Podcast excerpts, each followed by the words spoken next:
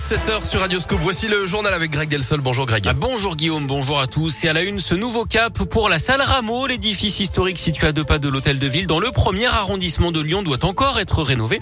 Le projet a connu de nombreux rebondissements ces dernières années entre l'arrivée des nouveaux élus à la mairie et les conséquences de l'épidémie de Covid. Le calendrier des travaux a été largement bouleversé.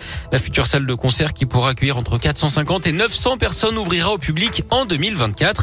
Une grande salle qui fera la part belle à la musique classique, au jazz, mais aussi à des musiques plus contemporaines de la scène française. Quant au rez-de-chaussée, il a été entièrement repensé pour abriter un tiers-lieu.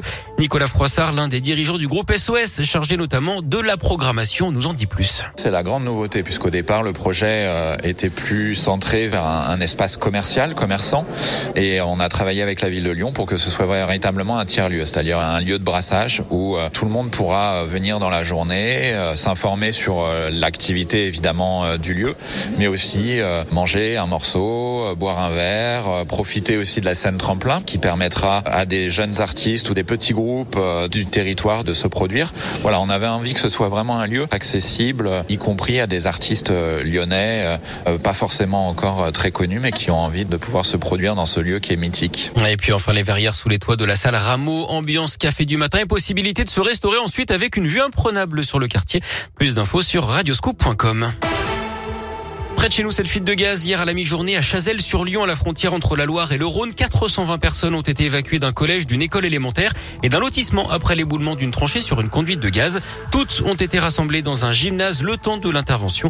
La fuite a été stoppée, mais de nombreux abonnés étaient encore impactés par cet incident hier en fin de journée.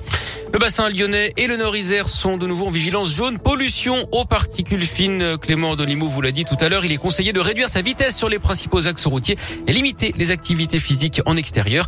La qualité de l'air qui devrait encore se dégrader hein, dans les prochains jours d'après l'observatoire Atmo Auvergne-Rhône-Alpes. L'actuel étranger, c'est cette fusillade en Allemagne. Un étudiant de 18 ans a ouvert le feu dans un amphithéâtre de la prestigieuse université d'Heidelberg hier avant de se donner la mort. Une jeune femme a été tuée, trois autres étudiants blessés. D'après les premiers éléments, l'assaillant inscrit en sciences souffrait d'une maladie psychique de longue date. Du sport et du handball, les Bleus se sont rapprochés des demi-finales de l'Euro hier après leur victoire face au Monténégro 36 à 27. Un nul pourrait suffire face au Danemark. Match à suivre demain à partir de 20h30. Du tennis avec les premiers quarts de finale à l'Open d'Australie. Raphaël Nadal joue en ce moment contre le Canadien Denis Chapovalov. Il mène 2-7 à 0. Et puis on suivra ce matin Gaël Monfils face à l'Italien Matteo Berrettini. Ce sera en night session à Melbourne, c'est-à-dire pas avant 11h heure française.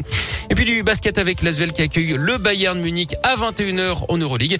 Et puis en foot également, la Coupe d'Afrique des Nations endeuillée. Hier, une bousculade a fait 8 morts, dont un enfant et une cinquantaine de blessés devant euh, le stade de Yaoundé avant un match entre le Cameroun et les Comores. Un bébé aurait également été blessé. Il se trouve à l'hôpital dans un état stable. La bousculade aurait eu lieu au moment du contrôle du pass sanitaire à l'entrée du stade. Le match s'est tout de même tenu. Victoire du Cameroun 2-1 face aux Comores, donc avec un but du Lyonnais Karl Toko et Cambi.